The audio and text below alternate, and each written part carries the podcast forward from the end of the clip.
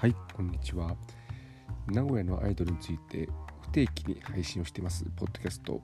名古屋アイドル観察日誌、えー、今回は久しぶりの更新ですけれども、えー、星名マリアちゃんと彼女が所属するグループジキルとハイド、チキハイ星組について、えー、お話をしたいと思いますので、えー、よろしければ最後までお付き合いください。で彼女についてはちょっと前からねあのこのポッドキャストで取り上げたいと思っていたんですがあのどうせならこの今配信をしてますアンカーと Spotify の連携機能トークミュージックで実際に直配の曲も、えー、紹介したいなと思ってて、えー、ちょっと伸ばし伸ばしにしていたらちょうど、えー、先月の末ぐらいかなに、えー、直配が CD をオリジナル曲の CD を出しましてこれはそろそろ、えー、サブスク配信もあるんじゃないかなと思ったら先日、えー、Spotify はじめ、えー、Apple Music や Amazon など、えー、各種サブスクでの配信が始まりましたので、まあ、この日に、えー、時は来たということで、えー、配信をしたいと思います。なので、えー、できましたらね Spotify の、えー、アプリをインストールしていただいて、えー、この配信聞いていただければ実際の、えー、ジキハイの曲も後から3曲ぐらい、えー、かけたいと思いますけどそれも聴けますのでどうぞよろしくお願いいたします。では、えー、早速本編に行く前にその実際の楽曲ですね、え、1曲お聴きいただきたいと思います、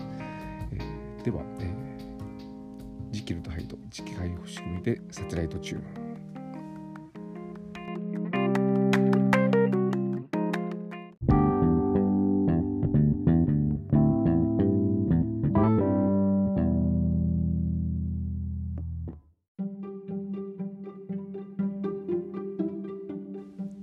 Spotify でお聴きいただきましたのは、ジキルとハイド、磁気ハイ保守組の、えー、サタライトチューンですね。えーとまあ、ジキルとハイドについてはまたあの後で詳しくお話ししますけれどもコンセプトが二面性アイドルということで、えー、可愛いとかっこいい、えー、両面あるアイドルというコンセプトのうちこの曲がねアップテンポで、えー、かっこいい面が出てる曲かなというふうに、えー、思ってます。で、えー、早速あの星名マリアちゃんってお話をするんですが、えーまあ、星名マリアちゃん、えー、っとね、直配のライブとか見たことがある方には、えー、一番ちっちゃい子といえば すぐ分かると思うんですが、えー、ステージの中で一人だけちょっとあの、えー、ちっちゃい子が、えー、頑張ってるっていうふうに見える、えー、あの子が星名マリアちゃんです。で私割とあのちっちゃい子が好きと思われてるところが、えー、あるみたいなんですが、あのやっぱ小さいくね大体ね140センチ台の身長の子がパフォーマンスしようとするとどうしてもこう体を、まあ、大きく見せるっていうことで、えー、大きなパフォーマンスになってそれが、ね、結構こうキビキビしていると見ててあの心地いいんで、えー、そういうダンスが、えー、割と好きなところがあって、まあ、特にねあの愛知フレーバーなんてみんな本当に、えー、ゆうちゃん以外はえ140センチ台のちっちゃい子で、ね、未だに全員中学生というふうに誤解してる人が多い、えー、グループですが、えー、でも本当それがね集団でやってるっていうことですごい好きなグループなんですが、えー、マリアちゃんもね最初に見た時、えー、どうも最初に見たのがね4月の17日というあのリップルの生誕祭の時だったみたいなんですがもっと前からあのいたような。当時はねまだあの直配の研究生のグループスターグレイだったんですがもうスターグレイ初期からいたような印象があるんですがえ今年の4月の上旬にえ加入をして、え、その直後ぐらいに初めて見てまあやっぱり、まあ、私あの目があまり良くないんであのこう言ってはなんなんですが、えー、あんまりそのステージのメンバーの区別がつかないところがあったり、えー、する中でやっぱりちっちゃい子ってどうしてもそこに目がいっちゃうところがあるんですよ。それでパッと目についてでああなかなか、えー、ちっちゃくて可愛くてでキビキビとしたダンスをする子がいるなということで、えー、それからずっとなかなか磁気杯星組じゃなかった当時はスタグレイか見る機会が、えー、なかったんです。が見る機会があれば注目をして、えー、見ているうちに、えー、7月の上旬にスターグレイがメンバー全員が、えー、昇格して、えー、磁気杯星組という正式にジキルとハイドになったということでおおと思っていた直後にたまたま対バンがあったんでね、えー、ライブを見てでその後あの物販の辺りをうろうろしていたら本当にたまたま、えー、マリアちゃんが、えー、フライヤーを持って話しかけてきてくれて新規の方チェキ無料ですよってなってまあ時期これまでね、えー、散々、えー、チェキチェキ取ったことあるっていうか、えー、時期配自体は新規じゃないんで大丈夫かなと思ったんですが、えー、どうもクリア条件クリアできたみたいで、えー、その日に初めて、まあ、無料ですけども、えー、マリアちゃんとチェキが取れて、まあ、本当にちっちゃい子だなと思って、えー、なかなかその時お話できなかったんですけれどもまあそれから多分すぐぐらいにねもう一回、えー、チェキを取ったりして、うん、なかなかあのいい子だなというふうに思っているうちに、えー、ちょうどあの、まあ、コロナのいわゆる第4波があって、えー、磁気肺自体が活動を自粛したのかな？ちょっと記憶が曖昧ですけども。あとメンバーの中に濃厚接触者もしくはその疑いがあるメンバーが出たり最終的にはメンバーの中からもあの陽性反応のメンバーが出たりということで8月9月、まあ、活動は休止という状態の中で、えーまあ、SNS 特にあのツイッターで、まあ、マレーちゃんチェックするようになったらあのなかなか面白いツイッター でというか特にやっぱりドラマですねまずは。えーと、7、9月期いわゆる夏のドラマで TBS で「プロミス・シンデレラ」というドラマそれに彼女ドハマりしたみたいで その、えー、ツイートがすごい面白くて見ててその関連で、えー、配信ライブ配信はミクチャーですね、えー、をまあほぼ毎日ぐらいのペースでやっていたね。それを覗きに行ったりする中で、まあ、ちょっとずつね、あの交流が深まって、まあ、特にやっぱりそのドラマを通してという、私もあのたまたま見てたのか彼女が見てるから見ようと思ったのかちょっとその辺は記憶定かではありませんけれども、えー、いうようなって、まあ、交流を深めたけれどなかなかねライブでは見れないという日々が続いていてただ一回あれは通販チェキの特典で、えー、電話でお話をする、まあ、イベントみたいなのがあってそれで一回話をしたことがあるんですが、まあ、その時のねリアクションもすごい印象的っていうか、まあ可愛いというか、嬉しい嬉しいことに私のこの声がすごいいいということをまずなんか出た瞬間にえっえっみたいな感じで、えー、驚き出してどうしたのかなと思ったらこんないい声でしたっけ？みたいなことをすごい声がいい声がいいと1分間言い続けて終わるという、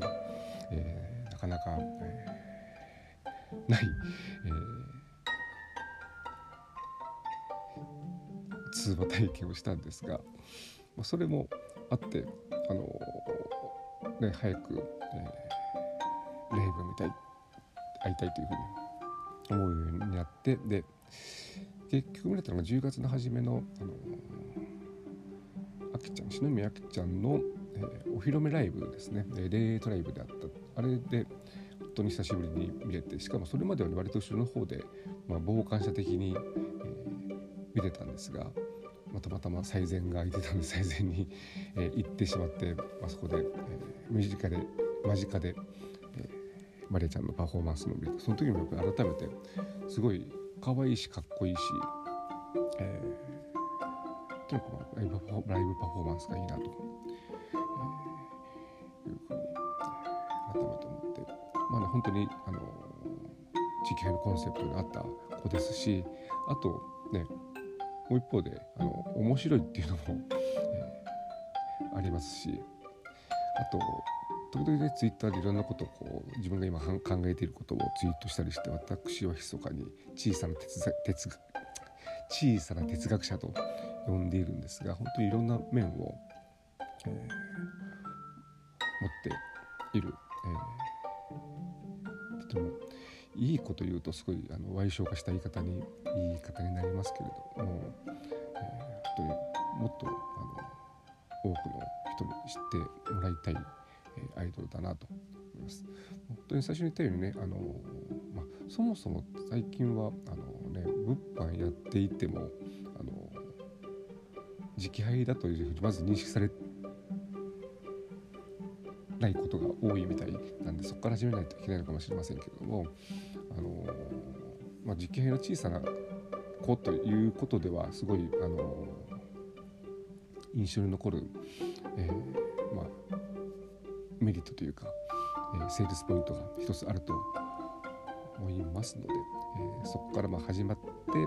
実際に、えパフォーマンス見てもらったり、え物販でいろいろと話をしたり本当にあの物販対応も神対応ですし、えあとねあのチラシクラブ配りで、え話しかけてで、え物販ブースに連れてくるって姿も何度もえー、見ていますのでもし声をかけたら声をかけられたら是非一緒にチェキを取って、えー、いただけたらどうかなというふうに思っております。では、えー、ここでねもう一曲あの Spotify の方から曲を聴いていただきまして、えー、次の後半では、えー、彼女が所属する、えー、ジキルとハイドというグループについてお話をしたいと思います。では、えー聴きいただきますのは「ジキルとハイド地域介護仕組みでモーニングスター」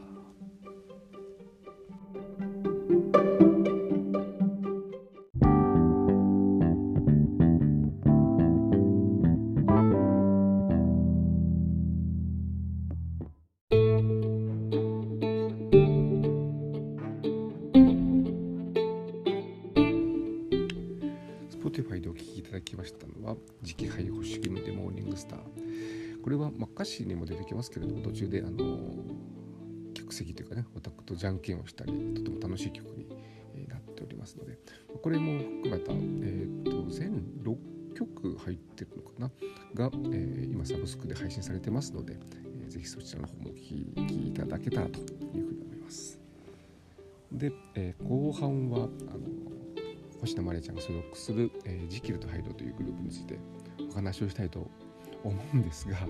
これ口で言うとなかなかあの分かりづらい知らない人に説明しようとすると分かりにくいところが、えー、あるんですがまああの何とかやっていきたいと思います。えーと、ジキルとハイド、まあえー、音でねジキルとハイドっていうふうに聞くとあの多分ジキルハイドというのが活字というか文字として浮かぶと思うんですがもともと東京の方にジキルとハイドというグループがありましてで他にあの間の「と」の部分ですね「アンド」の部分がひらがなの「と」とかねカタカナのと「と」とか、えー、そういうグループがあって、えー、ひらがなハイドカタカナハイドと言われていたのかな。ちょっと、えー、過去のことは、えー、曖昧あまり知らないんで曖昧ですが、そのジキルとハイドの、えー、名古屋版直配名古屋ということで、えー、1900じゃなかった2019年か約3年前ですね。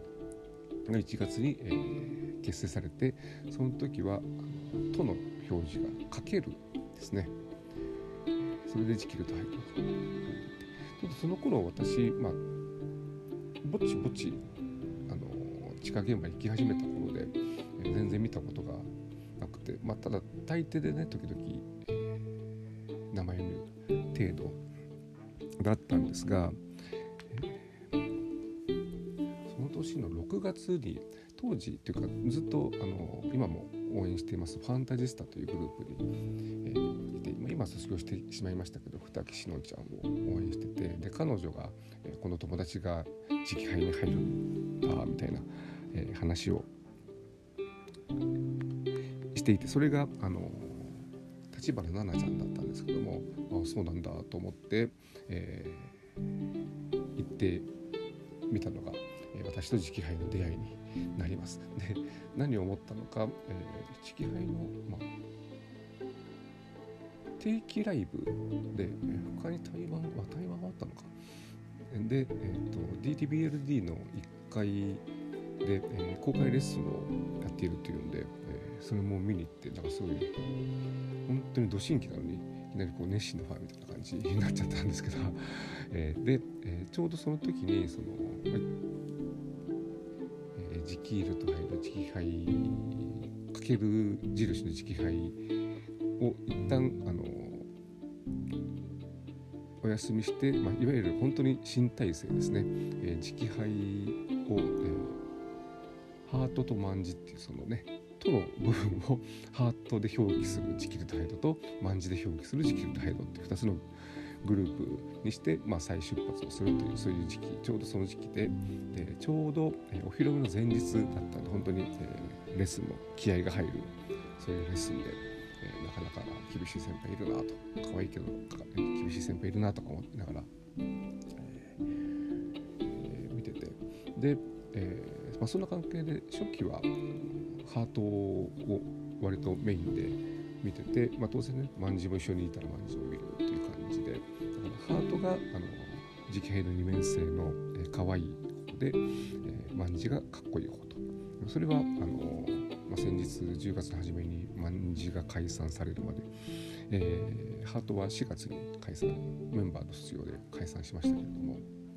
えー、それまでまあずっと続いていてだから、まあ、本当あのー、その頃は割とあんまりまあねそういうもともとあったグループを2つに分けちゃったというのがあったかもしれませんけどもあんまりあのオタクがいなくてあの最前にいたら、まあ、今ではできないんですけれども、まあ、最後に、えー、おかけしようと思っている「君と僕」というあのジキル・タイドの代表曲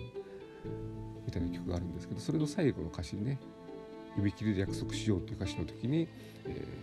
ー、メンバーとオタクが実際に、えー、指切りをするというそういうパフォーマンスがあって、まあ、普通に、え指切りができた時代があったんですから、まあ、その後あのそのハートと万事が、えー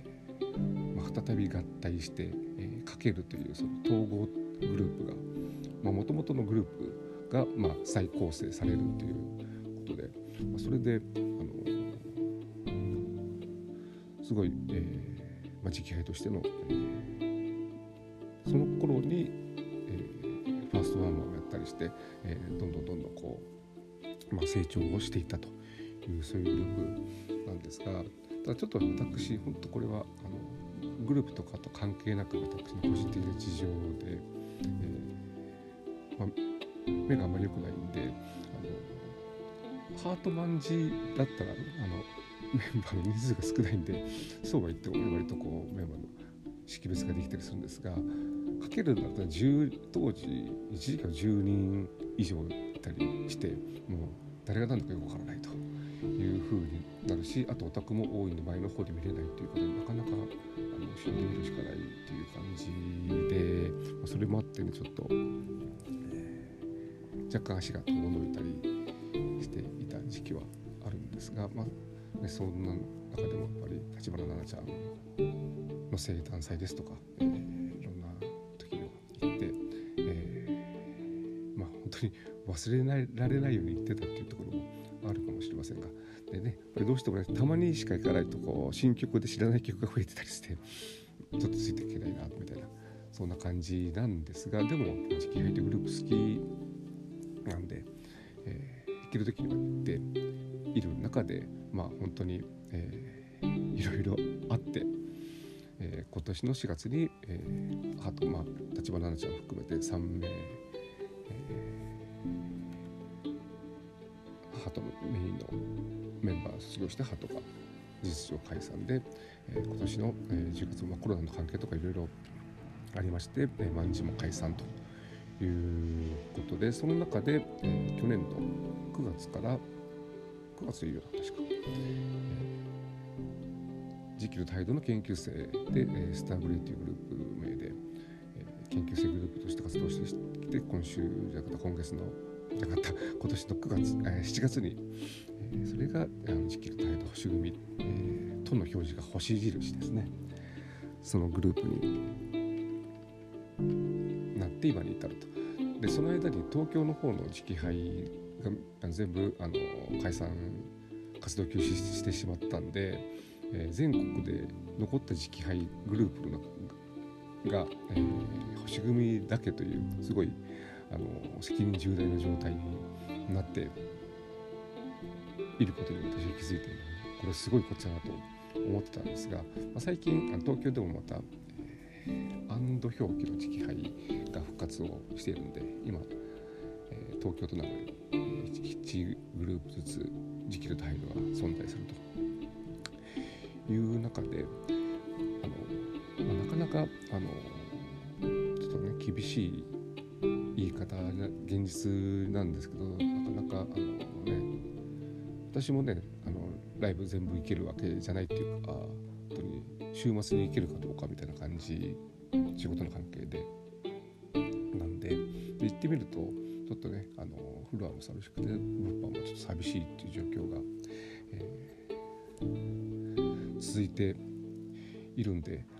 本当にまずはねあのこれまでの直配のファンいっぱいいると思うんでそういう人たちにもう一度あの今の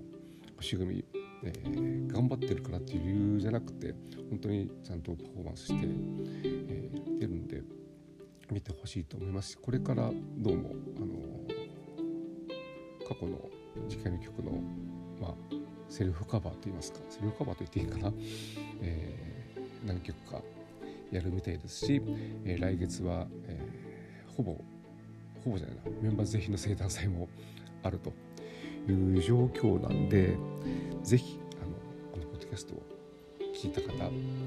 当然ね新規の方大歓迎ですので、えー、地球と灰の星組、えー、見ていただきたいなと、え、いうふうに思って訴えて、えー、この